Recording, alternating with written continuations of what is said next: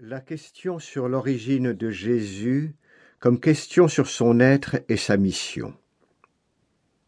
Au beau milieu de l'interrogatoire de Jésus, Pilate, à l'improviste, pose cette question à l'accusé D'où es-tu? Les accusateurs avaient dramatisé leur requête de condamnation à mort de Jésus en déclarant que Jésus se serait fait passer pour Fils de Dieu un délit pour lequel la loi prévoyait la peine de mort. Le rationaliste juge romain, qui avait déjà exprimé son scepticisme devant la question sur la vérité, Jean 18, 38, aurait pu considérer comme ridicule cette prétention de l'accusé. Cependant, il s'effraya. L'accusé avait déclaré précédemment être un roi en précisant toutefois que son règne n'était pas de ce monde. Jean 18, 36.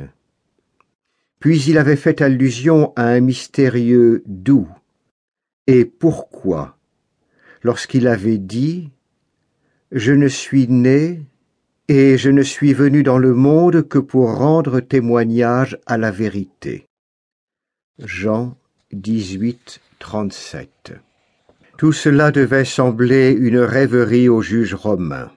Cependant il n'arrivait pas à se soustraire à l'impression mystérieuse laissée par cet homme qui était différent des autres connus de lui, qui combattaient contre la domination romaine et pour la restauration du royaume d'Israël. Le juge romain interroge sur l'origine de Jésus pour comprendre qui il est vraiment et ce qu'il veut. La question sur le d'où est-il de Jésus comme question sur son origine profonde et donc sur sa vraie nature émerge aussi en d'autres points de l'évangile de Jean et est également importante dans les évangiles synoptiques.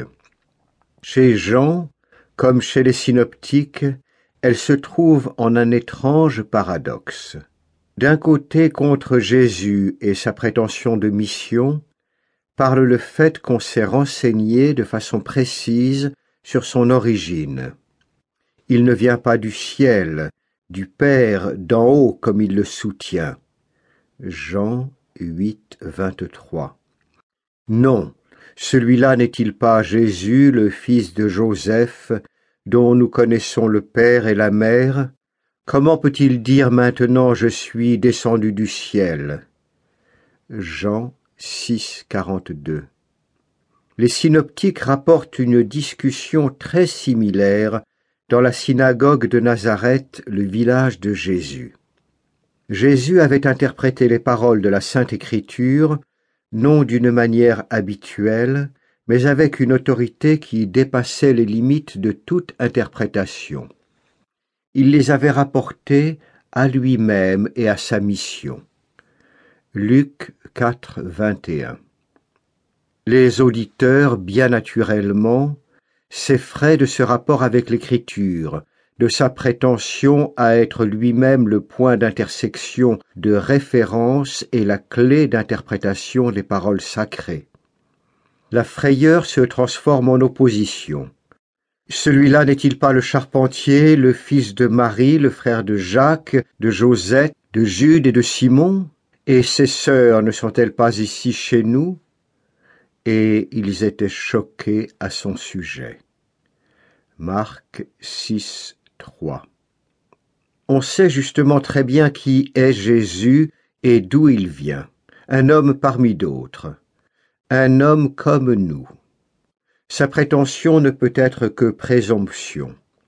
Puis on ajoute le fait que Nazareth n'était pas un lieu pour lequel il existait une promesse de ce genre. Jean raconte que Philippe dit à Nathanaël Celui dont Moïse a écrit dans la loi ainsi que les prophètes nous l'avons trouvé, c'est Jésus, le fils de Joseph de Nazareth. La réponse de Nathanaël est bien connue. De Nazareth peut-il sortir quelque chose de bon? Jean 1, 45. La normalité de Jésus, l'ouvrier de la province, ne semble sceller aucun mystère.